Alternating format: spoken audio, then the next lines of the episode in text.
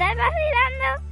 ¿No tienes nada de heavy clásico? Pues así de golpe. ¿Tienes algo de Black Sabbath? No, creo que no. ¿Y de Metallica? Uf, espera que lo miro. De Motorhead ya ni hablamos, claro. Hombre, así a mano. Va, a ver si puedes ponerle algo a mi hermana. Chucky, ¿tú qué quieres? ¡Judas Priest! ¡Judas Priest! ¡Ayuda Priest! Vale. ¿Ha dicho Judas Priest? ¿Tienes el Breaking de lo? Un momento. Mira, es así. Pues dale. ¡Yeah! ¡Yupi! ¡Guau, chaval! No veas cómo lo flipa con los Judas Priest. Bien, pues otro oyente satisfecho.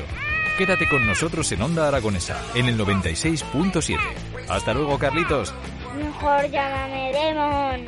A- hasta luego, Demon. Hay que ver cómo está la juventud. Eh, chaval, que te estoy oyendo.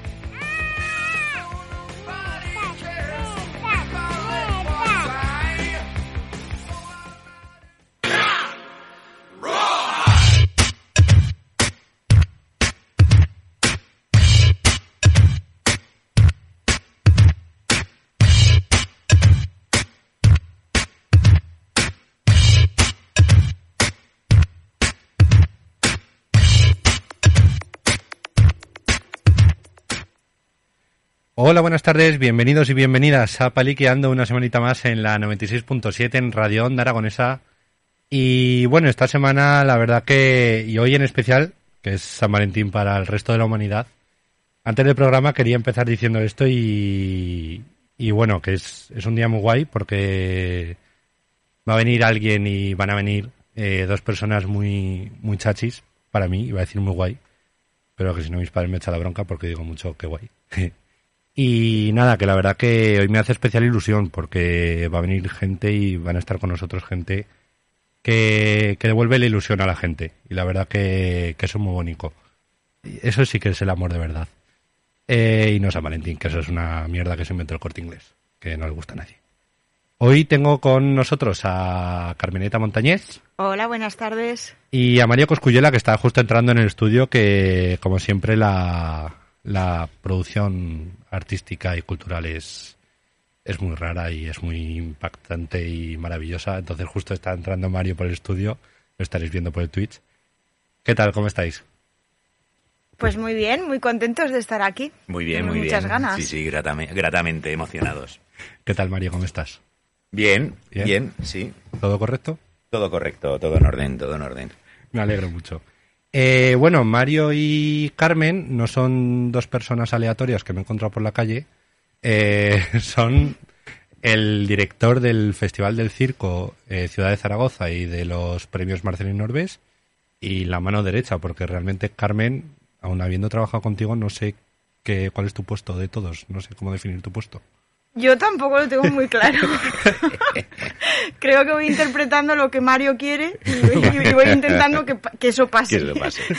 Claro, yo, no sé si existe Y ese lo, puesto. lo hace de maravilla. Eh, existe, pero solo hay una persona en el Claro. mundo que lo podría hacer. Yo decía, digo, ¿cómo, los- cómo le digo a Carmen? ¿Mano derecha? Claro, yo soy la mano izquierda, como siempre en la vida. Eh, digo, sí, mano derecha, porque claro, jefa de producción, comunicación, relaciones públicas, de todo, y todo lo que quiera Mario lo haces tú. Sí, bueno, yo creo que comunicación lo podemos ir dejando. Sí, eso ya- Yo voy a ir soltando, porque como conforme veo que viene gente nueva, digo, venga. me gusta, me gusta lo de producción. Vale. Lo de jefa de producción me Vale, gusta. perfecto. Es bonito y le viene, le viene al pelo. Bueno, ya estudiaba, estudió para ello.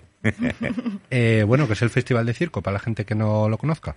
Bueno, pues es un evento que cumple, ha cumplido 10 años. eh, es un, festival que nació aquí en Zaragoza eh, con la idea de, de poder dar visibilidad al, al circo profesional que se empezaba a hacer en aquel momento en la ciudad.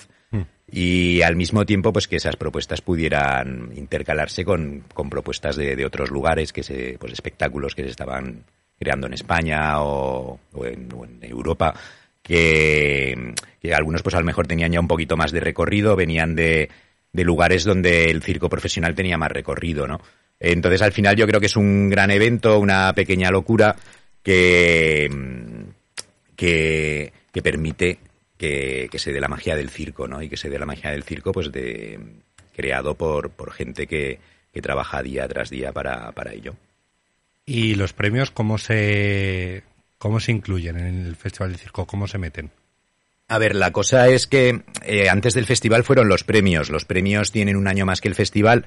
Eh, nacieron como los premios Creaciones al Circo Aragonés, que luego cambiamos el nombre a, los premios Marcelino. Y, y, digamos que después de esa primera edición de los premios, eh, queriendo reconocer las propuestas aragonesas, cuando nos dimos cuenta que podía ser interesante que, que hubiera una programación más, más, más continuada, ¿no? Y que hubiera tres pistas, una pista local, una nacional y una internacional, donde se intercalaran esas, esas propuestas. Entonces, digamos que van un poco de la mano porque, porque nacen más o menos a la par y, y luego, pues bueno, porque hasta ahora se han estado desarrollando siempre en un espacio fantástico que es el, Teodoro Sánchez Punter, eh, en el barrio de San José. Y, y bueno, y porque, eh, sobre todo al origen, pues ahora la dotación económica que había, pues obligaba a que esos dos eventos se realizaran a la vez, ¿no? Y en el, y en el mismo espacio. Y bueno, eh, los premios ya llevan 10 ediciones y el festival 9. Eh, Mario, supongo, bueno, sé que estás desde el principio en, en esas dos cosas. Carmen, ¿tú cuándo te metiste en este proyecto? Pues yo creo que así de forma más, más fuerte, ¿no? Llevo dos, dos ediciones, aunque hace unos cuantos años también estuve colaborando cuando empezaba el festival, casi, Sí. ¿verdad? Al principio de los premios.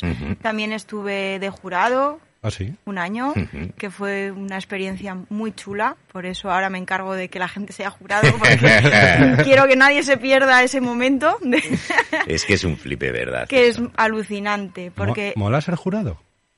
Pues sí, sí, sí. Bueno, para mí sí. Mola porque de repente te planteas muchas cosas. Quiero decir, uno dice, bueno, voy a ver esto y que me guste, ¿no? Pero Mm. empiezas a ver propuestas y dices, jo, eh, qué responsabilidad, ¿no? ¿Cuál elijo? Porque siempre te quedas con, el- con esa sensación. Yo creo Claro. que eso es común a todos los jurados de, bueno, todos estaban muy bien, pero hay que elegir, tal. Pero claro, eh, realmente te pones sobre la mesa la pro- las propuestas que hay en Aragón y entonces te das cuenta de qué Claro. cantidad de producción y de creación hay que yo creo que no somos conscientes. Entonces, a mí me gusta mucho cuando viene alguien de jurado que es ajeno al, al mundo del circo. circo Mm. Y de repente entra ahí o está en, en las artes escénicas, pero igual no está tan metido. Y le pones en la mesa toda la creación que hay en un año eh, de compañías aragonesas y dices, es que, es que estamos como siempre que no nos lo creemos lo que somos. o sea, es. que es una barbaridad. Mm. Entonces, sí que me gusta porque de repente eh, es como un empacho, ¿no? De ver, Mm. ver, ver, ver, ver, pero sí que eres muy consciente de los diferentes estilos que hay, de las creaciones, de los artistas, de cómo se trabaja. Yo creo que es muy interesante. Eso es una cosa muy común en Aragón, ¿no? El no darnos cuenta de lo que tenemos hasta que lo vemos así todo de golpe. Porque no es la primera persona que me ha dicho esa frase, es decir, no saber cuánto tenemos hasta que lo ves todo de golpe, porque eres jurado normalmente y dices, ostras, ¿cuánto hay en Aragón? Mm. Sí, yo creo que en Aragón hay mm, nos cuesta mucho el visibilizarnos, ¿no? El, Mm. el hacernos ver a, las- a los aragoneses en general, ¿no? Somos gente de mantener el huertico ahí al otro lado del muro de casa, ¿sabes? Y si acaso pues sacas las manzanas de vez en cuando ahí a la, o le das una manzana al vecino, yo ya, ya a la vecina de enfrente, pero no pero poco más, ¿no? En Aragón nos cuesta visibilizarnos, creo yo, ¿no? Es algo de lo que pecamos, ¿no? Y, y claro, es, es verdad que, que al final, si no estás, eh, si no pides que, le- que te pongan el abanico delante, que lo veas, no, Claro. no lo ves, ¿no? Y es, sorprendente. Y a mí una de las cosas que me gusta, yo no, yo he estado como secretario en el jurado, nunca he estado como, Mm. como parte de toma de decisiones. Eh, pero me gusta mucho que, que al final, pues bueno, es que te ponen un, en un dilema, ¿no? Porque tienes que elegir. Entonces tienes que elegir, es una pena, hay que elegir, pero la parte, digamos, que, que da luego esa visibilidad de la que, de la que echaba de menos en Aragón, es el, precisamente eso, ¿no? Que hay que elegir entre un, entre un montón de propuestas y entonces se elige una que, y, y se visibiliza, ¿no? De repente dices, ostras, eso eh, está en los medios, la gente conoce el circo, el circo es más, más común, ¿no? Mm. Y, y aparte, eh, me gusta recordar una frase que le escuché en una ocasión a Turter Poltrona, que, que él dijo ante un dilema en un, en un jurado, eh, él dijo, Mario, dice, no te preocupes, dice, porque al final si esto se llama el fallo del jurado, es porque cuando tomas una decisión Es un fallo. es un fallo, ¿no? Estás fallando, ¿no? No- está claro que, que premios a todos los, simplemente por el hecho de estar allí, de presentar su propuesta, de haberla creado antes, ¿no? Ya, ya merecen llevarse el premio. Y aparte esas otras propuestas que no, que a lo mejor no han redactado un proyecto para concursar, pero esa gente también merece, merecería llevarse el, el premio porque tienen su, han, han, creado su espectáculo, ¿no? Tienen su espacio de circo, tienen su iniciativa. Mm. Entonces. Y luego una cosa que me gusta en estos, en estos fallos de jurado se suele buscar siempre el consenso, ¿vale? O sea, no vas con una lista diciendo a este dos puntos, sí. no, no es así. Entonces, eso genera un debate entre gente diferente, ¿no? Uh -huh. Que al final dices, bueno, tú vas con unas cosas, pero te tienes que poner de acuerdo en qué valoras más, si la, lo estético, lo Ajá. o, o, no, pues a mí me ha gustado mucho lo que el mensaje. Creo que es muy bonito Sí. ese rato de Ah. De debate porque al final estás hablando como de muchas cosas desde muchas visiones diferentes de la gente. Eso es muy bonito. ¿Verdad? Y Sí, llegar a, un, sí, a un consenso y decir, bueno, pues venga, entonces gana el peso que tiene la idea, no sé, no sé es, es chulo. Sí, es chulo, es chulo. Es chulo y claro, y se ven, pues como bien dice Carmen, ¿no? O sea, que como, como se ve desde diferentes pues, puntos de vista, pues descubres cosas de los espectáculos que tú no ni te habías parado a pensar, ¿no? Y te das cuenta que el otro las está viendo, ¿no? Y eso, Eso, eso es. es. enriquecedor. Sí, sí, ¿no? te abre un montón Sí, la... sí, sí. Dices, madre mía, yo en esto no me había fijado. Así es, así es. O sea que sí, sí, me gusta. Yo es que, eh, ya lo siento con ser tan pesado con lo del jurado, pero para mí el jurado de, un, de algo cultural es como un árbitro de un partido de fútbol. Que, en- que es un- una posición muy delicada, que tiene que ser muy consecuente con lo que hace y con lo que elige, y que nunca está a gusto de todos. Entonces, eh, es como algo muy sorpresivo que me hayas dicho esto, ¿eh? Que, bueno, que me hayáis dicho que, que mola ser jurado. A mí no me habéis jurado nunca, por favor. bueno, una vez lo tienes que probar. Yo lo siento, pero es que si no, Algo me tocará, ¿no? algo te tocará, claro que sí. Eh, bueno, aparte de, de estar metidos en, en el Festival de Circo y en los premios Martín Norbés, eh, también sois artistas circenses. Eh, tú, Carmen, bueno, te conocen, yo te digo Carmen porque me es más fácil que decir Carmeneta, de la, bueno, que esta se la hacía Mariloli. Sí. Lo he dicho es. bien, ¿no? Sí. Vale, bien. Y no te creas que es fácil que la gente lo diga bien. O sea que... Yo sigo dudando unos años después. Y tú eres trapecista. Sí, yo soy, bueno, hago diferentes técnicas de acrobacia aérea, entonces estoy en compañía Mariloli, que ahí hace- hacemos trapecio doble, es como nuestra especialidad, Mm. dos personas en un trapecio fijo, no es volante. Y, y luego yo con otras producciones propias, pues estoy con cuerda, con red, básicamente con aéreos y trabajando ahora también un poco el teatro del objeto. También me gusta mucho, para meterlo en los espectáculos. Sí. Digamos que la base es la acrobacia aérea, sí, en el, genérico. el suelo no te, el suelo no te gusta pisarlo. El suelo no me gusta pisarlo, pero cada vez me va a gustar más porque como voy cumpliendo años, digo, a ver, que hay que reinventarse un poco. Y Mario, tú eres orador. Tu carrera la has hecho como orador, pero también eres eh, malabarista de sombreros. Sí, malabarista de sombreros, sí, sí. Que, que yo cuando me enteré dije, esto no sabía ni que existía. Sí, yo no- eh, es que guardo un vago recuerdo de en la infancia de ver una, en una película a alguien manipular un sombrero, ¿no? Y eso se me quedó grabado y luego eh, cuando llegué a los malabares, un poco de manera fortuita, pues bueno, en el Parque Grande, cuando bajaba a las reuniones que hacía la Asociación de Malabaristas en ahí en la estatua de, de Paco Martínez Soria. La MZ. Sí, Vale. sí, en sus orígenes, eh, que no tenía un local, pues se, se reunía allí hace 30... 30 30 años, hemos 30 cele- años. celebramos en el 22, ¿verdad? eso Pues es, eso es. hace 30 años. Joder. Mm. Y entonces yo, pues como, como un joven de la ciudad, pues bajaba allí y probaba pelotas de malabares, probaba diábolos. Y, mm, y unos años después que, que- me volvió un poco esa pulsión, pues en un viaje en Centroamérica conocí una, una gente que hacía cascadas, eh, tortazos, ¿sabes? Tortazos acrobáticos. Eh, O sea, como que te caes, te Ah, vale. tropiezas, es. deslizado así por encima de la mesa, de esos Vale. que acaban... esto es, esto es, esto es. claro, claro. Y volví a Zaragoza con un poco con el mono del circo y empecé a Mm. buscar a gente que, que hiciera circo. Me apunté a un curso de trapecio, eh, donde conocí a David Jalez. eh, y luego, pues en la Vía Láctea nos, nos reunimos. Mira, de, por una casualidad fortuita, ¿no? Yo mm, iba haciendo una excursión a Inielle con un agente de la Asociación Cultural Barrio Verde, pues conocí a un chaval, a, Miguel el francés, Y le dije, tío, digo, vengo de Centroamérica y me encantaría montar una escuela de circo en la ciudad y tal. Y dice, hostias, pues estamos con unos colegas en, en el sótano de la Vía Láctea que, que tenemos esa misma idea, ¿no? Y allí nos juntamos, pues Oscar Hornero, David Jalez y Miguel, y, y empezamos a, pues a, a mover lo que luego fue la, la refundación de la, de la Asociación de Malabaristas de Zaragoza. Y, y el caso es que, que en esa época que ya empezaba el internet, pues buscando en, en las redes, pues un día encontré a un tío haciendo malabares con sombreros. Entonces, bueno, compré unos sombreros y, y empecé Y- a y practicar. todo. Eso es, eso es. Y lo mantengo, me gusta, me encanta, me gustaría practicar más, me gustaría tener algún numerito más, más avanzado, pero bueno, eh, de momento estoy en otras cosas. Es, a mí me sorprendió cuando entré al mundo del circo que el caldo de cultivo, por así decirlo, de todas las disciplinas circense- eh, circenses en Zaragoza fuera la MZ, la Asociación de Malabaristas de Zaragoza. Eh, ¿Por qué solo existe una asociación en Zaragoza? ¿Por qué los trapecistas no tenéis una asociación? Eh, los malabaristas otra, bueno, ellos ya la tienen. Los clowns otra. Todo se junta ahí, que está muy bien. Pero ¿por qué, ¿por qué pasa esto, Zaragoza? Bueno, yo creo que es que la, la MZ, que nace con el nombre de Asociación de Malabaristas de Zaragoza, y en este momento hay más gente haciendo aéreos que haciendo malabares, o sea, tú vas un día al local y vas a ver a más gente en lo alto que, Que en lo bajo. en lo bajo. Sí, sí. Eso está claro. Eh, es que no, mm, yo creo que es el punto de inicio cuando te, te gusta esto para encontrar gente a la que le gusta, ¿no? Entonces tú a lo mejor vas ahí con una idea, voy a hacer telas, que es una entrada muy fácil, ¿no? La- Sí. Las telas, qué bonitas.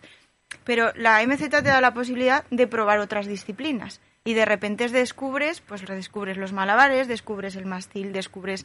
Entonces, lo bueno que tiene es que al tener tantas posibilidades de hacer gincana, que digo yo, sabes que puedes ir probando, al final acabas encontrando lo que te gusta. Pero claro, el nexo común es la creación circense, ahí te alimentas de herramientas con otros de cómo crear, te ayudan con la selección de las músicas, no sé, es como un muy buen sitio para llegar y decir, bueno, yo esto creo que me gusta, pero más allá de la gimnasia, Sí. eh, ahí es donde te, ¿no? Sí, donde sí. te, te- claro, te ayudan a, a entender cómo y a darte ideas. Eh, la MZ da la posibilidad, organiza varios eventos a- al año, que además el Garibolo va a ser la semana, la semana el viene. fin de semana del el 25. 25-26, ¿no? Sí, eso es. Que es como casi toda la gente que se sube a un escenario por primera vez eh, en el circo en Zaragoza lo hace ahí, En el es- en el Garibolo, porque es justo para eso, ¿no? Es el soporte para lanzarte. Entonces, no creo que tuviera mucho sentido una escuela de trapecistas en una ciudad como Zaragoza, cuando es mucho más rico también el que estés en un trapecio y alguien te diga, y si pruebas a lanzar Claro. tres pelotas, no Mm. sé, es más enriquecedor.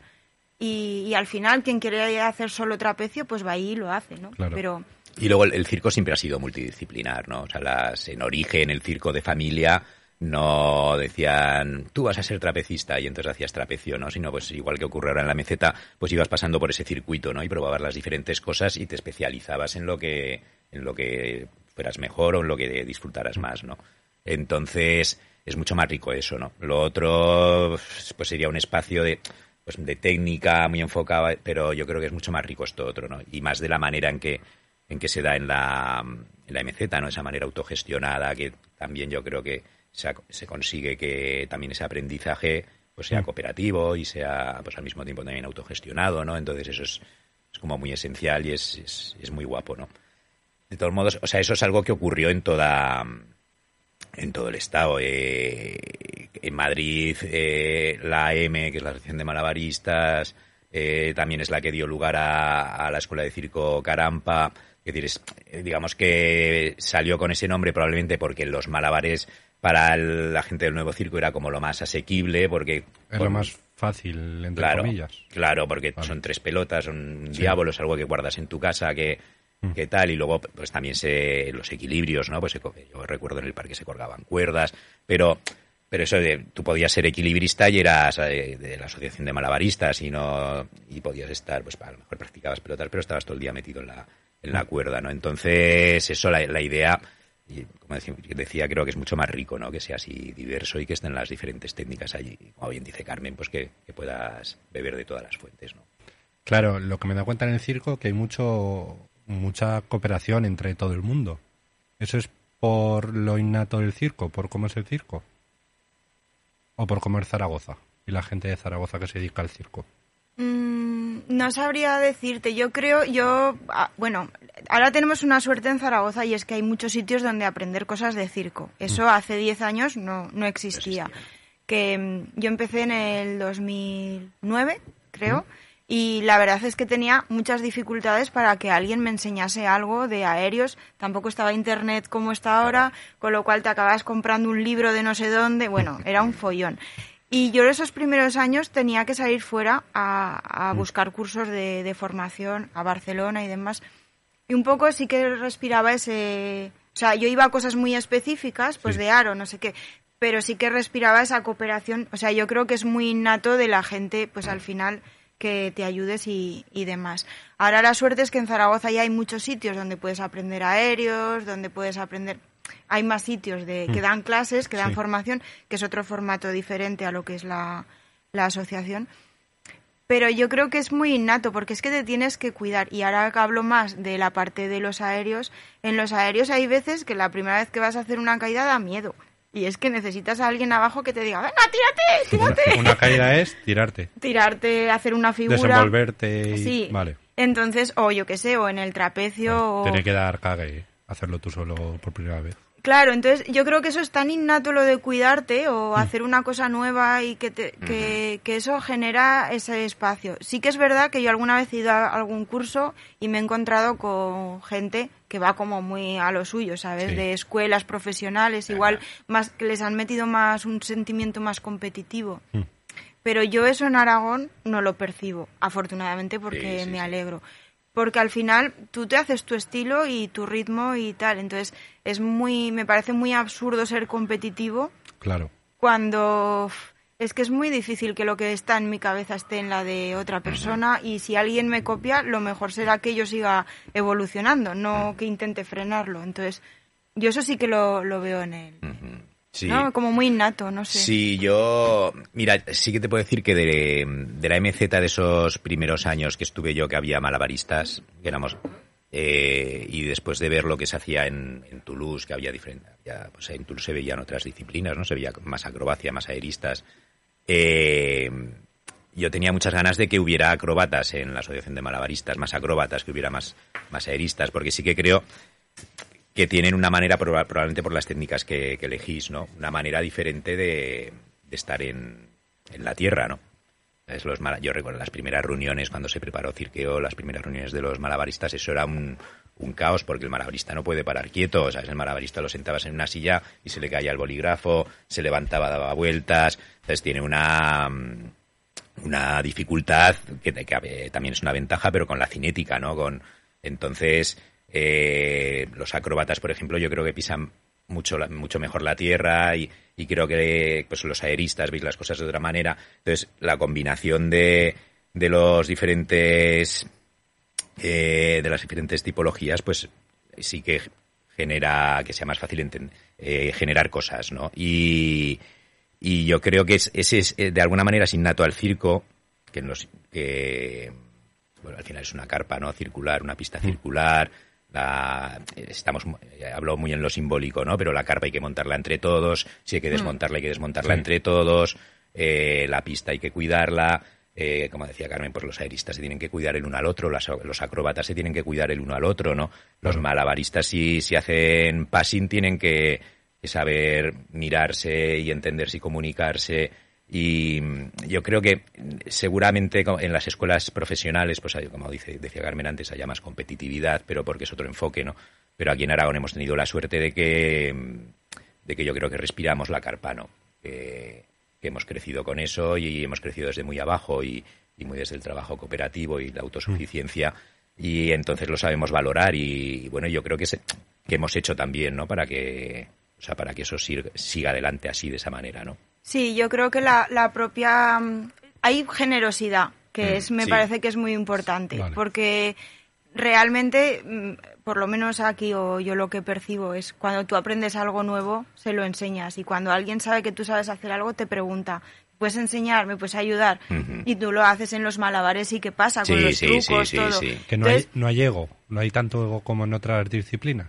Claro, yo no desconozco el ego de otras de esto, pero bueno, hombre, todo el mundo tiene su Sí, puntillo, claro. pero hay una generosidad de base Hmm. que, que yo creo que está, muy poca gente entrena cuando nadie me ve. ¿Sabes? es claro. como se entrena a pecho abierto a la Esto es, esto ¿sabes? es, y sí, si sí. me han visto y me preguntan, dirán, oye, pues, ¿sabes? Sí, pero sí. ese... mm, No tenemos el, se- el secreto de los magos, no lo tenemos, ¿no? El secretismo de los magos de ostras, esto se lo enseño solamente a unos y acaso, tal, no es, como dice Carmen, a pecho abierto. Y, y luego, pues, pues frente al teatro o el, el cine, pues tenemos que no, que es que nosotros no tenemos que competir para, para ser la cara del circo en, en, en un cartel, ¿no? Lo que hacemos, pues lo hacemos entre nosotros, ¿no? Se, se hace el garibolo y es la muestra y eh, si se hacen otros e- eventos y es una son espacios de estar, ¿no? Y de, y de compartir, ¿no? Entonces, yo creo eso, sobre todo que no hay, o sea, que venimos desde abajo, ¿no? Que el sector viene desde abajo, entonces se ha ido Claro. construyendo, entonces pues, hemos sabido evitar eso. Gente insulsa que decía mi abuelo hay en todos lados. Sí, pero Y- luego y es, también... es- es normal, que es algo que pase fuera de, bueno, en todos los ámbitos hay gente insulsa y igual los más profesionales son más, más pavos, por así Sí, decirlo. no, no, no sabría decirte, pero yo a, a veces, o sea, yo no desconozco mucho otro, Mm. cómo funcionan otras artes, pero sí que veo que en el circo se padece. se padece bastante y yo creo que eso también a veces dices, madre, es que como muy autogestionado que decías tú, Mario, no solo la, la asociación, sino todo, ¿sabes? Es muy sacrificado porque entrenas muchísimo, enseguida pierdes la forma física. Lo- para sacarte un truco de malabares que dura nada, has estado meses. Entonces yo creo que es gente como, no sé, llega un momento en que asumes que cómo no te va a ayudar. Pues si es que, si es que vivimos Sí, así. sí, sí. No sé. eh, esto enlaza perfectamente con el siguiente, con la siguiente pregunta, que es el eh, vosotros que lleváis ya años en esto, el apoyo de, de instituciones o de otro tipo de sectores eh, que haya hacia el circo. Porque yo os digo que ya que hasta el año pasado que empecé a hablar con Mario, yo no yo desconocía el circo en Zaragoza y en España prácticamente, aparte del circo, la carpa que montan en la Expo para Pilares. Eh, ¿Vosotros notéis que ahora hay más apoyo? ¿O que se está intentando, o se está empezando a apoyar más, mejor dicho? Ah, a ver. Eh, respecto a cuándo, o sea, hace 20 años sí, claro, también hace 20 años no estábamos allí, ¿no? Pero, pero no hay un apoyo decidido respecto al circo, o sea, no, no están pensando en el circo como, como una, una fuente de riqueza en el, en el territorio, ¿no? O sea, es como que luego una cosa que ha tenido bonito este proceso en estos años también es que hay compañías que han vuelto, ¿no? Compañías que se habían ido a profesionalizar fuera del territorio y ha habido un retorno de población, ¿no? Y, y o sea, que, trae- que al final trae riqueza, ¿no? Y la gente va a trabajar fuera y paga sus impuestos aquí. Yo creo que esa conciencia entre las instituciones no está todavía. No está todavía, que es una fuente de riqueza, no está. Entonces no hay un apoyo. No, y además es que eh, compites con las artes escénicas en general y Mm. muchas veces sin etiqueta, que esa es una reivindicación que hacemos ¿Cómo- siempre. ¿Cómo que sin etiqueta? Sin etiqueta, que tú vas a unas subvenciones de cultura Sí. y es para danza, música. ¿Y dónde está el circo? La palabra claro. circo. No Esa está. etiqueta no ¿No, existe. no está? No, no, y, y cuesta mucho introducirla, o sea, eso es un trabajo Mm. que, que sí que estamos haciendo también cooperativamente, mucho también desde la Asociación de Profesionales de Circo de Aragón, desde Carpa, porque te das cuenta que, que estás años luz del reconocimiento institucional que tienen otras artes escénicas. Entonces, en el momento en que no sabes si presentarte a teatro o a danza o Mm. Porque no Sí, existe tu denominación, no existe una categoría en la que están tus espectáculos. Eso es muy duro, Ah. porque eso sí que es una muestra de la invisibilidad de, de- de esto como arte escénica propia. Eh, fíjate por dónde tenemos que empezar a andar Sí, sí, para claro. luego pedir recursos propios para que tu producción no compita con una programación de un teatro, por ejemplo, claro. porque eso ocurre. ¿Cómo voy a ir yo a pedir una subvención para una producción de un espectáculo? Que cuidado, cuando yo tenga ese espectáculo puedo ir trabajando y me genero un sueldo, o sea, que estamos Mm. hablando que no estamos hablando del hobby del circo, No, para algunas un personas sí, pero para otras es una manera de vida, generan empleo, contratan escenógrafos, coreógrafos, directores, Mm. música y, y compites con cosas muy surrealistas como la programación entera de un año de un teatro en la misma subvención. Ah, Pero eso es como si jugara el, el equipo de mi pueblo a fútbol contra el Madrid. Sí, Sí, Es decir, es- sí, Sí, sí. claro, claro. entonces Es ilógico. Eh, Es ilógico. Pues esas son cosas que hay que trabajar con las instituciones, que te visibilices como arte propia. Yo creo que Carpa tiene mucho trabajo ahí por delante y es un poco su método, o sea, una de las bases de, de su fundación en visibilizarlo como tal. Y al público también hay que formarle. Yo creo que en la medida que consigamos que haya más público que vea el circo, vamos a conseguir que el circo no sea eh, la carpa de pilares de Sí, sino que el circo entra en los centros cívicos, entra en los teatros, entra en la calle, pero como un arte propia que engloba muchas disciplinas en su interior, pero que tiene que estar reconocida como Sí. tal. Y yo, volviendo al festival, Sí. una de las virtudes del festival es esa creación de Claro. público todos los años para ver eso, en Ah. un espacio cerrado, además. Eso es. Sí, Porque sí. vosotros creéis que hay una estigmatización desde el mundo cultural hacia el circo. Yo creo que hay invisibilidad, Mm. más que... Igual que en la sociedad, mucha gente Oh, so- cuando, sí, bueno, ve un espectáculo de circo dice, jo, qué, qué chulo, Mm. ves que yo el circo me acuerdo de los leones, ¿sabes? Es como, uff, pues tenemos mucho trabajo, eso es responsabilidad nuestra, Sí, ¿eh? sí, También. desde luego. ¿Es es más responsabilidad de la propia gente del circo que de las instituciones que programan? A ver, es responsabilidad de las instituciones y es responsabilidad nuestra el hacer que, la- eh, que las instituciones vean eso. Pero, a verlo, las instituciones es que es así al final. O sea, ellos no, no, la gente de las instituciones no sale a la calle a ver qué es lo que hay. Mm. Y luego también yo creo que al final eh, no es que haya una estigmatización, pero, pero sí que hay intereses, claro, de... O sea, si, si hay un litro y el litro hay que repartirlo para tres, pues sales a un tercio con suerte. Y si hay que repartirlo para cuatro, pues, pues ya te toca un poco menos, ¿no? Entonces, claro, pues la, la gente del teatro, de... Bueno, no, no, de las, dif- de las otras artes escénicas, pues claro, no, Mm.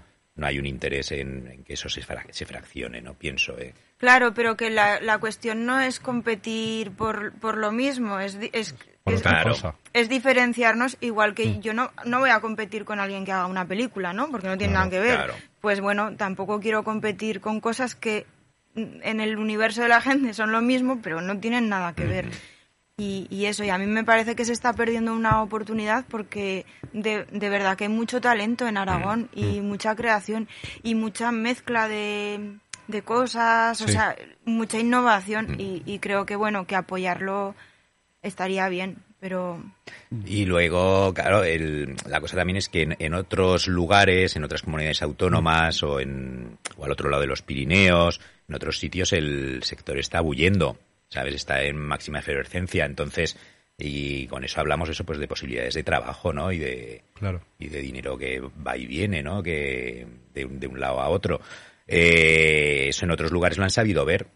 Han sabido ver y aprovechan los proyectos europeos, las instituciones apuestan a muerte porque sa- saben que es más trabajo para su estructura, pero saben que es riqueza para el territorio, ¿no? Y, que resulta fácil por eso, porque es que hay otros agentes de, como decía, de otros lugares que vienen a, ofrecer la propuesta, ¿no? A decir, oye, estamos en un proyecto que aquí hay un millón y medio de euros y nos gustaría que estuvierais y, y sin las instituciones eso no se puede hacer, ¿no? En los lugares donde las instituciones entran, eh, eso, pues, pues ahora eso está en, en plena ebullición.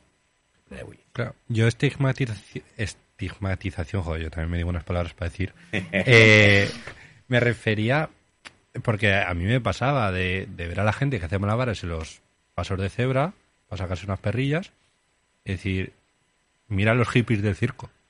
¿Eso eh, pensáis que es algo que se ha generalizado en la sociedad? Y por eso tenemos ese problema de decir, pues son chavales que hacen malabares. Eh, No sé, yo- o sea, yo te diría que sí, que eso está generalizado y que el circo en sí, pues eso, o tienes la imagen eh, de, de la carpa y el circo de Tétara, Sí. o, o tienes la imagen de que si los hippies de los malabares hay en el parque, no sé qué. Pero bueno, yo creo que, que, va cambiando mucho porque, porque es verdad que cada vez hay gente haciendo disciplinas, es más asequible.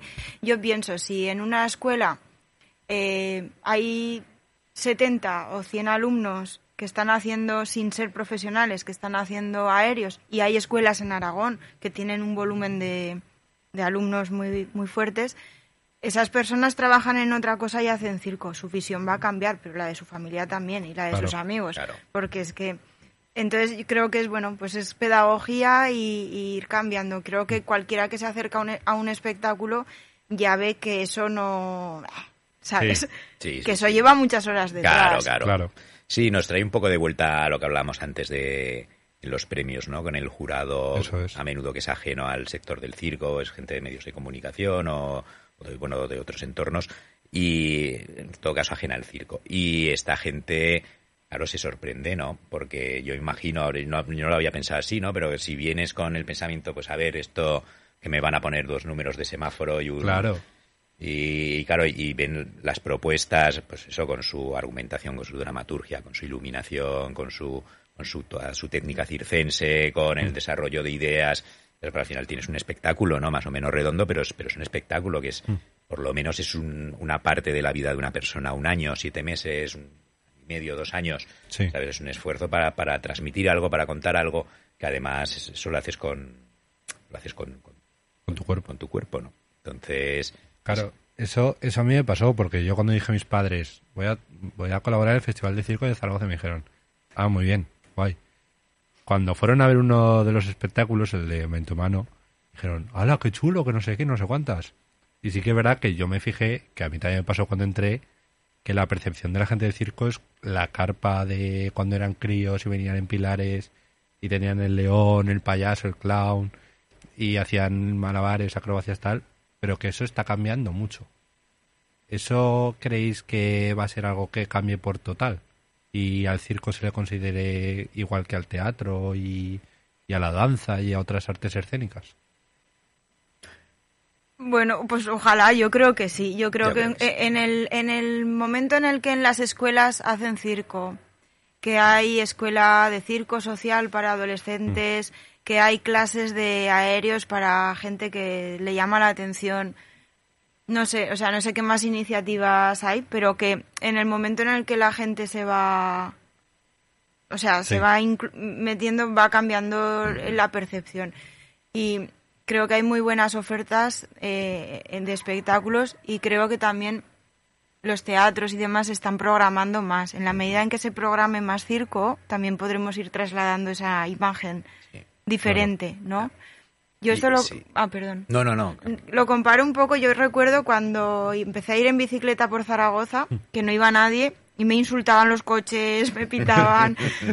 Luego llegó un momento en que empezó a haber carriles bici y mucha mm. gente iba a ir en bici. Y ya cada vez, ya no porque fueras en el carril bici, pues como te yo notaba como que me insultaban menos. Y digo, claro, es que ahora es más fácil que tengas un familiar que vaya en bici. Claro. ¿Sabes? Y entonces ya, pues ya eres un poco menos agresivo. O sea, para mí fue una sensación eh, de evolución cuando llegó, sobre todo, pues en el entorno de la Expo, el tranvía, que había ya más carriles bici, la gente empezó a ir más en bici, que pues, pues que cambió un poco esa, pues yo digo, pues esto tiene que pasar lo mismo. Tenemos que hacer muchas muestras en la calle, que la gente vea muchas propuestas para quitarnos esa, esa imagen. Va a pasar, va a pasar, va a pasar, o sea, y en que tengamos el apoyo decidido de las instituciones pues es que va a pasar que es, o sea, que es que lo decimos, se ve en Toulouse, se ve en Andalucía, se ve en Madrid, o sea, es que va a pasarnos a Madrid desde que se decidió reabrir el Price, pues el circo vuelve a estar, las producciones ya estaban, lo que no había era un lugar donde... Un sitio. Sitio donde se pudieran ver, ¿no? Y, que tú, y un sitio de caché, ¿no? Un sitio donde dijeras, no, pues es que... Aquí solo programan circo. En el Price ahora se, se programan otras cosas. Vale. Se aprovecha el espacio para otras cosas, pero hay una programación de circo regular Ah, porque aquí en Zaragoza, eh, ¿dónde se puede ver circo? Es decir, pues esta, esta semana no, porque es muy complicado para cualquier tipo de, especialidad, pero este mes quiero ir a ver circo. ¿Dónde iríais vosotros?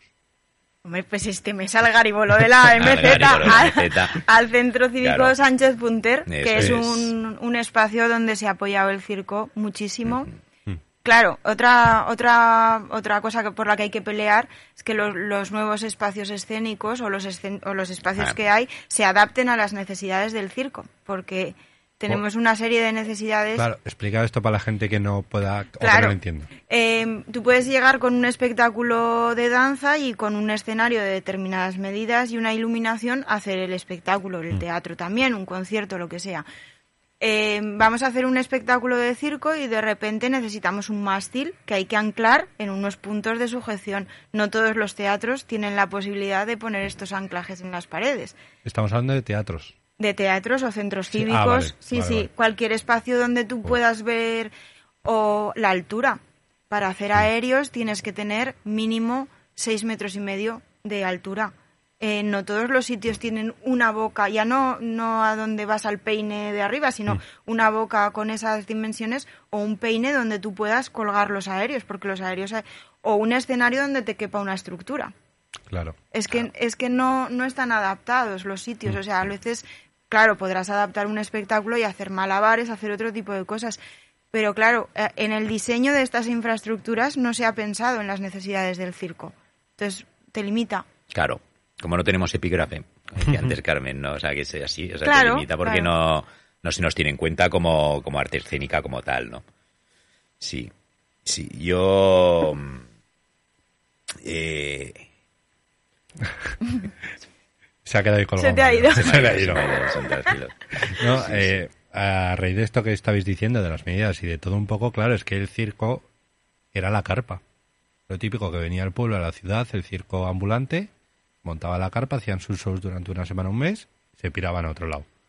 Eh, eso yo creo que en Zaragoza y en Aragón es algo que lo tenemos demasiado metido en la cabeza para tener espacios debidamente adecuados. El circo realmente ha cambiado mucho de lo que era hace 30 años, 40, 50, por lo que he podido investigar yo y por lo que me ha hablado la gente. ¿Creéis que en un futuro aquí en Zaragoza o en Aragón tendremos un espacio solo de circo? Como un price. Como un price. Uy, Uy, uy, qué lejos lo veo yo Oh, eso. ¿Sí? está Ojalá, ¿lo, ¿eh? lo veis lejos? Sí, sí, yo lo veo complicado. Pero porque, es decir, Zaragoza por, por tipo de ciudad y por cómo es, no es complicado. No, Sobre la no. cuarta ciudad más grande de España. Sí, casi. sí, claro. Entonces, ¿por qué creéis que es complicado que algo como el circo, que gusta tanto, que mola tanto, que no se conoce tanto, eh, tenga un espacio propio? A ver, se han hecho intentos, se han hecho intentos por montar una carpa en el Parque Grande de Zaragoza, por la instalación que montó el Circo Social en, en el gancho, eh, que eran estos contenedores que había ahí un en un solar, está el espacio de la harinera como, como espacio de entrenamiento, pero un espacio para la exhibición del circo yo lo veo complicado a día de hoy, lo veo bastante complicado, no... Es decir, tampoco... O sea, no, no veo a nadie ahora mismo con voluntad en las instituciones para esto, ¿no? Ahí desde la gestión privada, desde luego, es, es impensable, ¿no? Yo lo veo complicado. Sí, yo creo que tenemos que trabajar todavía mucho para, bueno, pues eso, si no hay un epígrafe para que te metan en un circuito Claro, o, claro. o en una subvención, imagínate, pero sí que sí que estaría muy bien que nos tuvieran en cuenta y que en los sitios donde se pudiera adaptar se tomaran medidas y se, Sí. y se adaptaran. Eso es necesario. En los pocos sitios que se ha hecho, eh, pues es que el- la gente del circo va a actuar y el público va a verlo. Claro, sí, sí, eso sí. está demostrado, Sí, ¿no? sí, claro. y, y bueno, sí, sí que ha habido sitios donde se, donde han apostado por eso y, y bueno, y las condiciones son, pero bueno, tendrían que, que poner, o sea, yo casi soñaría con un espacio y una escuela profesional, también me encantaría, claro. ¿no? Yo decía en la Expo, en la Expo, y luego me dijeron, sí, a tanto el metro, y dije, bueno, Bueno, pues, Bueno. igual ya no. Sí. pero sabes, hay Sí, sitios sí. ahí abandonados Sí, o claro. sin uso que, que imagínate. Bueno, el por- pabellón puente ahora. Anda Bueno. que no sería eso buen sitio. Sí, o yo decía el, el este, el, el pabellón de Aragón, Sí, ¿no? Por claro, ejemplo, ¿por qué no? también. Yo qué sé, Sí, o, sí, o en sí. los cacahuetes, ¿no? En las Claro, que claro. había tanto, yo lo Sí. veía, porque no, no, no es que, que me flipe, o Mm. sea, eh, que es una cuestión de voluntad también. Mm. Pero eh, en Barcelona hicieron eso, o sea, es, en ¿Ah, el sí? fórum, donde se celebró el fórum, Sí. que no me acuerdo qué año fue, 2000, bueno, no me acuerdo. Lo reconvirtieron y una de las partes fue es la central del circ, que es que está en funcionamiento ahora y es un espacio increíble para profesionales que se son socios de ese sitio, se dan cursos profesionales, hay determinadas salas preparadas para la exhibición con sus focos y demás, pues para hacer ese test final del espectáculo. Es un sitio increíble la central del circo. Así es, sí, sí. Y bueno, y nació, y nació de, un, de un plan rector del circo, ¿no? O sea, que aquí, aquí haría falta también que el gobierno de Aragón, con Carpa, eh, Metiera ese impulso. hiciéramos, se hiciera ese plan rector del circo, ¿no? Que es lo que se va a hacer con el sector del circo, que somos importantes los próximos 10 años, ¿no? Y entre eso podría caber eso, ¿no? Pues que hubiera un espacio, una escuela profesional, un espacio de creación para profesionales. Sí, eso, es- eso sería muy interesante y creo que es menos limitante que solo un sitio de exhibición, Sí. pero esos en sí mismos son sitios de exhibición que tú puedes acostumbrar a la gente a ver a las cosas, pero sobre todo un sitio profesional con una escuela profesional. Es que yo me niego a pensar que no podemos conseguirlo en Zaragoza cuando tenemos escuelas en Granada, en Valencia, Mm. Sí, en sí, Barcelona, en Madrid. Bueno, y Es que aquí, son muchas. Claro. Sí, sí, sí. Entonces, eh, no sé, ¿por qué no? No sé, yo cuando estuve en la central dije, madre mía, yo es que sé dónde, es que sé dónde, pero nada, nada, no ha nada. Ahí quedé con mi dossier como tantos otros. Claro, después, después de la central se viene siempre soñando con, con eso, ¿Verdad? con un espacio en la Expo, ¿no? Sí, tú dices, yo también quiero esto en mi ciudad. Claro. Bueno, no sé. Ya llegará. Sí, quizá no es aquí, quizá lo tenemos que hacer en Huesca o en otro sitio, que hay más iniciativa. sí, sí. ¿Quién, quién sabe? Esto Eso es, es. esto es, sí, sí. Eh, volviendo un poco al festival, eh, para la gente que no sepa lo que abarca un festival de cualquier índole, pero en este caso el del circo, eh, ¿cómo definiríais vosotros lo que es la creación de un festival desde dentro? ¿O cómo veis el trabajo de un festival desde dentro? Uy, Mario, eso arráncate tú. Nos Como quedan vemos- 12 minutos, Como así ve- que tampoco... No, no, no me pero- explayaré mucho. Como vemos el trabajo de un festival desde Claro, dentro. eso, eso es, porque son nueve ediciones, este año Sí. diez. Eh, diez años, hacer un festival, Mm. eh, poca gente lo puede... En Aragón, ¿verdad? En Aragón. en Zaragoza. Bendita ¿verdad? nuestra tierra, un festival en Zaragoza. Es duro, es duro hacer es un, duro, sí. un festival es en. Zaragoza. ¿Cómo se hace? Eh, pues siendo perseverante, cediendo muchas veces, eh, teniendo las cosas muy claras también, eh, siendo cabezón, Mm. llorando mucho, gritando mucho, ¿sabes? con mucha alegría, con mucha Sí. ilusión, eh, pero eso bueno es un trabajo arduo y, y complicado, ¿no? Pero bueno, pero, pero muy gratificante también. No sé si he dado respuesta. Sí, sí, claro que sí, claro que sí. Eh, ¿Y el festival se va a quedar en Zaragoza? Eh, el Festival Ciudad de Zaragoza en principio sí, pero los premios Marcelino la idea es hacer eh, tres ediciones, una en Zaragoza, otra en Huesca y otra en Teruel. Eh, la idea para este próximo año es, pues, en las tres cabeceras de, de provincia que pueda haber unos premios Marcelino Orbes al circo aragonés y que sea el público de todo Aragón el que pueda disfrutar de, de los espectáculos y no solamente eso, sino que además puedan votar y decir cuál es el, el número que más, que más les ha gustado a ellos. ¿no? Eso estaría muy bien. Estaría muy bonito. Estaría muy bonito. Claro, porque esto lo hablamos una vez, que no hay grandes premios al circo en España. Es decir, está el premio nacional, si no lo recuerdo, y después... Hay premios de festivales concretos, Sí. Vale. un Circada, un eh, de, de las ferias pues de Tárrega, Tárrega Sí. hay premio, ¿verdad? No, me acuerdo, no, lo acuerdo yo. ahora. Eh, pero no, un, un gran premio al circo en España no hay, no hay. Y luego un proyecto que imbrique en las tres provincias, en Aragón, que tenga en cuenta a, a todo el público, yo creo que tampoco lo hay. Y Mm. el Marcelino Orbes podría ser ese premio. Yo creo que sí, vamos, Marcelino no se merece menos pero que ¿quién es- ser un, un premio eh, distinguido y disputado. Ujú, Sí, sí, sí, sí. yo ¿Quién- creo que sí. ¿Quién es Marcelino? Para la gente que no lo conozca. Eh, Marcelino fue un payaso de principios de siglo que está considerado como el mejor payaso del mundo, eh, en palabras de Chaplin, y, y parece ser que también fue, pues acompañó a Buster Keaton en, al- en algún momento del, Mm. Del recorrido, ¿no? Marcelino es un, un payaso que metía 5.200 personas diarias en un teatro. Es una burrada. Es una verdadera barbaridad durante, durante años y años, ¿no? Que fue portada del New York Times, que, y bueno, que Mariano García, siguiendo, tirando del hilo, descubrió que había nacido en, en Jaca, que era aragonés y, y bueno, que marchó A las Américas. a las Américas. Eh, pues sí, sí, yo creo que ese premio Marcín Norbes va a ser algo que se pueda notar fuera de Zaragoza y fuera Yo de- creo que sí, yo creo que sí. Vamos, yo creo que es el momento, ¿no? El, y luego, bueno, el- eh, no lo hemos dicho, pero bueno, el pre- los premios la- al mejor número, la idea es que sean nacionales. Van a ser nacionales y, y eso, y, y el público aragonés votará por su mejor número y aparte habrá un jurado, ¿no? Que, Claro. que delibera- deliberará y tomará también sus decisiones. Pero vamos a tener los mejores números nacionales de circo en aquí, en casa. Ya para acabar, ya volviendo otra vez a vuestra faceta artística, eh, una de las cosas que también me sorprende mucho es la temporalidad que tiene el artista. Si un músico ya tiene una temporalidad, un artista de circo aún tiene más temporalidad.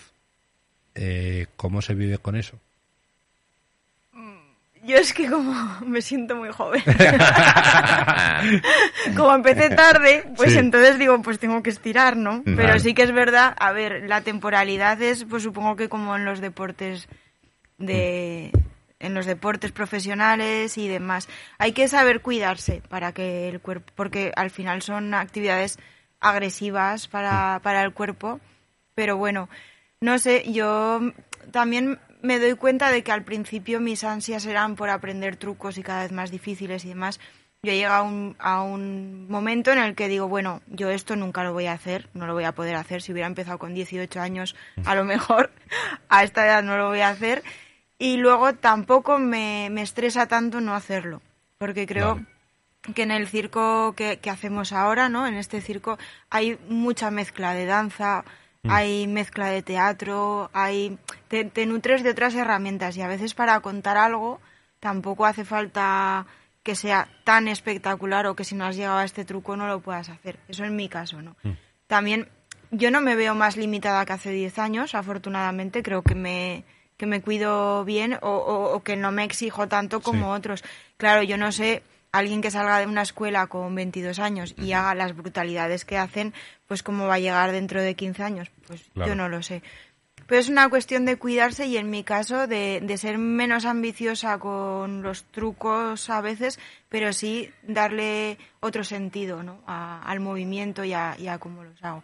Igual esa es la resignación de decir, a ver, que, que no te queda otra, ¿no? Que, Ya. ¿sabes? Hoy he llegado y he dicho, voy a hacer malabares. Y digo, ¿pero qué hago yo haciendo malabares? Y yo- pero digo, mira mi cabeza, mi cabeza, ¿no? No, dice cosas más sencillas y, y te pones a 6 metros a dar volteretas. Que, que yo me acuerdo que te vi la primera vez y dije, ni de coña hago yo esto, en mi, en mi puñetera vida hago yo esto. Claro, pero como tú sabes que alguien hace eso, Claro, pero sin claro. una mano y tal, dices, bueno, lo que hago yo es, más es mucho más modesto. Pero bueno, a mí me resulta muy gratificante la historia que se cuenta Claro. y cómo se cuenta. Entonces, eh, bueno, no sé, lo mismo me apunto con, con gente muy buena para aprender trucos nuevos de mi especialidad, pero sale un, un curso de un fin de semana intensivo de danza y no sé qué, y también me interesa, ¿no? Entonces, bueno, no sé, eh, supongo que hay un día que te haces una lesión que dices, bueno, pues... Ya está. Pero creo que siempre hay caminos para, para convivir con eso y, y tirar para adelante. Y, y lo vemos, ¿no? Que hay recuperaciones, Sí, sí, sí, sí. eh, no sé, medio miradas. o, o de repente aprovechas eso para, para tirar a explorar otra forma de expresión en el circo que no tenías hasta entonces, no lo sé. Sí, sí, yo creo que inevitablemente el artista de circo, conforme cumpleaños, va camino a la sabiduría. es inevitable. Si sigue mostrando, quiero decir, si sigue teniendo la inquietud de estar en el escenario, de, de mostrar su trabajo, pues bueno, pues eh, adaptar a la técnica a las posibilidades que tenga en ese momento, ¿no? Y, y bueno, pues también la experiencia tiene que, que adquirir un pozo, ¿no? Y el Claro. estar, el, el saber que comunicar con el público qué es lo que lo que está entender lo que está sucediendo o por lo menos saborearlo no pues eso con los años se supone que cada vez mejor no Sí, entiendo que sí. Y bueno, inevitablemente, cuando, según qué, qué disciplinas, pues es que el cuerpo da lo que da, ¿no? claro. Pero como le da a un jugador de baloncesto, ¿no? Igual, o a una gimnasta Sí, o sí, lo sí. que sea. Pero bueno, yo creo que siem- siempre hay, hay una inquietud artística que Mm. no existe en el deporte, entiendo. claro. Que es la que te lleva por otro camino, pero, pero dentro de, de Sí, la... sí. Bueno, yo lo veo así. Yo también, yo también, sí, sí. Claro, yo Sí. bueno, Didi. No, o sea, el- tú ves los algunos de los grandes números clásicos de, de payasos con payasos Mm. mayores y todos estos eh, pues eran habían sido acróbatas o eran no, no habían sido eran acróbatas eran malabaristas eran equilibristas y, y lo que hacen es poner en escena o sea, rebajar un poquito la técnica o la más que más que la técnica la, la exposición física en la, en la técnica y, y vestir mucho más los números y saborear cada vez más los momentos. Algo más sí. mágico Más, bueno, no sé si más mágico porque... o más bueno, bonito. Sí, o bueno, sí, con men eh, sí, más bonito en el sentido, pues igual más saboreado de, que tú ves a un, a un bichaco una bichaca, pues hacer un número muy técnico y a mí me encanta saber cosas Exageradas, de Claro, estar de, exageradas, más difícil claro, todavía, ¿no? es. Del circo. eso es, sí. eso es asombroso, pero, pero luego eso, pues disfrutar un, un número donde hay pinceladas de, de técnica que, que se ve, que está allí, pero además eso es, está bien vestido y no, no, no echas a faltar esa técnica, ¿no? Porque estás disfrutando de otra cosa, ¿no? Estás, está, te está llevando el artista, ¿no? Entonces, Ya para acabar, que nos quedan ya dos minutitos de programa, eh, ¿cómo veis el festival y los premios de aquí a, a dos años? Carmen, empieza tú. Uy, yo lo veo grande. sí, yo lo, yo lo veo grande porque creo que tiene un, un pozo muy bueno y tiene un hueco ya hecho, ¿no? Y, y creo que en la medida en que pues se respete un poco eso, las fechas, tal, y se siga apoyando, pueden crecer muchísimo, porque creo que, que la base está bien construida. Esto es mérito de, de Mario, absolutamente. bueno, y de Carmen también. Pero menos, menos. Es como, bueno, yo he, llegado, no ahí, pero creo que, que tiene muchas posibilidades porque la base está, está bien y porque están pensados para dignificar al circo. Entonces, cuando tú partes de esa base, sabiendo que has perdido muchas horas de tu trabajo, eh, Claro. gratuito, bueno, porque las has desinteresadamente, que las has dado y tal. Creo que eso tiene que tener una recompensa tarde o temprano. Y, y los premios Marcelino en sí, Marcelino es una figura aragonesa para mí, pero que tiene esa dimensión mundial. Entonces, creo que es otra buena base para que, que sean importantes. Yo creo que, que los, el festival y los premios han nacido de la generosidad y el amor al circo. Y eso, en un momento u otro, se tiene que ver, se tiene que ver. Eh, Sí. Mario, en 15 segundos, porque, no me, porque si no ya nos despediré, ¿qué crees que va a pasar con los premios? Y con, con el- con los premios y con el festival. que, que vamos, vamos a, a ocupar un lugar importante en la historia de, de Aragón. Ole, qué guay. qué chachi. y yo estoy dentro. Por, por eso eso, ayuda, eso ¿verdad? ayuda. Eso ayuda. bueno, chicos, Carmen, Mario, muchísimas gracias eh, por haber estado aquí conmigo esta, esta horeta, que ha sido un gustazo y un placer, la verdad. Muy bien, muchas gracias. Muchas gracias, Sergio. Y a todos vosotros y vosotras, eh, nos vemos la semana que viene. Sed buenos, sed malos, sed lo que queráis, lo que queráis. Y nada, y os dejo con lo siguiente. Un besito, chao.